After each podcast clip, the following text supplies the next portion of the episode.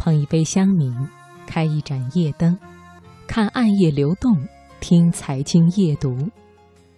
听众朋友，晚上好，欢迎你收听中央人民广播电台经济之声财经夜读节目，我是刘静。二零一六年十一月份，知名卤味制造商湖北周黑鸭食品有限公司登陆港交所。当天股价大涨百分之十三点四三五，报收于每股六点六七港元，周黑鸭市值达到了一百五十四点七一亿港元。而坐拥周黑鸭百分之六十三点四七股权的创始人周富裕、唐建芳夫妇，身价也飙升至九十八亿港元，约合八十六亿元人民币。按照销售额排行。目前，周黑鸭在休闲卤味食品制造行业排名第二位。从街边的小作坊到香港的上市公司，周黑鸭创始人周富裕、唐建芳夫妇用了十九年的时间。好，今晚首先开始的读热点，我们就来听一听周富裕和他一手打造周黑鸭的故事。文章选自《环球人物》杂志。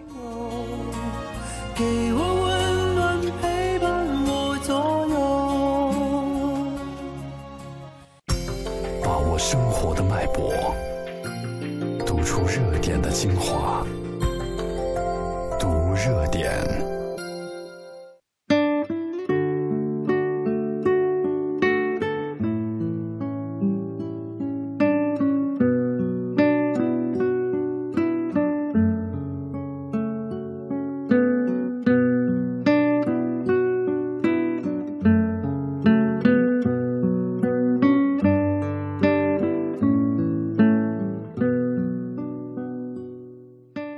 这故事要从一九九四年讲起。当时十九岁的周富裕跟着家人来到武汉一家鲁菜作坊打工。当时周家的经济条件并不好，为了养家糊口，周富裕起早贪黑，拼命地学手艺。一年后，他的酱鸭已经做得炉火纯青，还自己开起了一家卤店。他酱的鸭子味道好，卖相也不错，许多酒店都愿意和他合作。这份来之不易的生计，周富裕做得非常辛苦。他每天半夜起床卤鸭子、分鸭子，天还没亮就要挨个酒店送鸭子。送完货后，已经到了中午，再去买鸭、宰鸭、腌制。到了晚上六七点钟，还要去酒店结账。有时候。一整天都顾不上吃饭，起早贪黑，实在是太辛苦了。此时的周富裕忍不住动起了歪脑筋，他用另一家做的酱鸭去给酒店送货，颜色看上去和他的区别不大，味道也相似，但是始终和他原来的酱鸭品质有差别。没过多久。酒店老板就发现周富裕作假，于是断绝了和他的合作关系，并且拒绝支付以前的尾款。这次的教训给了周富裕当头一棒，也使他认识到诚信才是生意人应守的本分。从那以后，他就开始认真研究如何才能让自己的鸭子吸引顾客。他跑遍了香料市场，经常翻阅资料，研究到半夜，用了数百只鸭子反复实验，终于做出入口微甜爽辣、吃后悠久的独特味道。慢慢的，他的洲际怪味鸭也成了整个市场卖的最好的酱鸭。于是他尝试着提高价钱，结果仍然供不应求。每天下午两三点钟就全都卖光了。那一年，周富裕靠卖鸭子赚了三十多万元。可是没过多久，鸭子的价钱忽然大涨。为了节约资金，周富裕囤了一万多只子鸭，这一下子又节省了十几万元成本。而他，也从原来做整只酱鸭，转为经营鸭翅、鸭脖、鸭掌等产品。但是令他不解的是，生意总是不如以前那么红火了。到底是哪里出了问题呢？经过一番市场考察，周富裕发现，不知从什么时候开始，街上冒出来很多抄袭怪味鸭的店铺。情急之下，他连忙跑去专利局申请了专利。我们现在熟悉的“周黑鸭”商标就这么诞生了。有了专利商标，为了专心研究鸭子精，周富玉在汉口火车站旁边买下了一块地，盖起作坊。店开在火车站旁，鸭子的味道又地道，生意很快就火了起来。特别是很多在外地生活的湖北人，每次离家都要特意来买他的酱鸭带走。周富玉又开始动心思了，自己的鸭子在湖北这么火，推广到全国还能不能火起来呢？于是，他决定带着他的周黑鸭北上进京。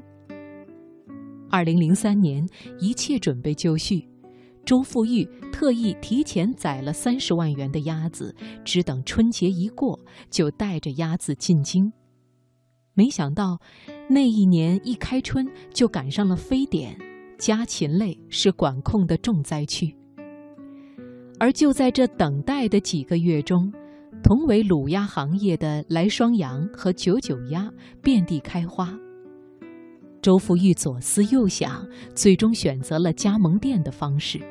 结果，有一家做卤鸭的同行一下子开出了三十多家加盟店，周黑鸭很快就在北京叫响了名声。名气大了，源源不断的假货也随之而来。更让周富裕担心的是，加盟店虽然便于快速发展，但是食品质量却难以把控。他年轻时吃过质量问题的亏，所以生怕重蹈覆辙。二零一三年，周富裕终于痛下决心，不惜把店面高价回收。曾经有人提出一百万元开一家加盟店，他也不为所动。虽然当时亏了钱，但是事实证明周富裕的决策很有远见。两年以后。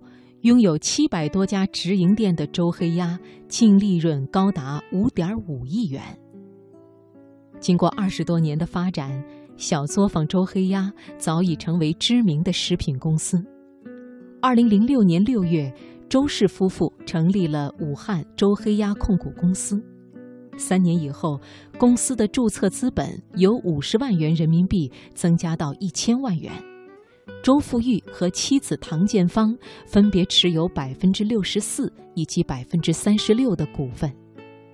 再往后，周黑鸭开始接受各路资本融资，直到上市前，周氏夫妇仍然持有公司高达百分之六十六点八四的股权。从前街边摊上的酱鸭，如今成了很多年轻人生活中不可或缺的零食。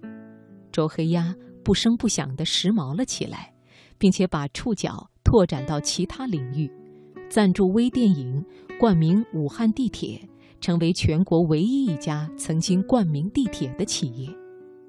但是这些，对于周富裕来讲，只是品牌的宣传策略，不会干扰到主业。这次登陆港交所之后，周黑鸭将募资约二十三点七亿港元。其中绝大部分资金都将用于开发加工设施、投资门店、开发品牌和产品研发。换句话说，用鸭子赚来的钱依然会投入到鸭子身上。这二十多年，周富裕从街边小贩变成了身家八十九亿的企业家，但是他名片上的头衔却始终印着“服务员”。他说：“自己的梦想就是把周黑鸭做成真正的百年老店。”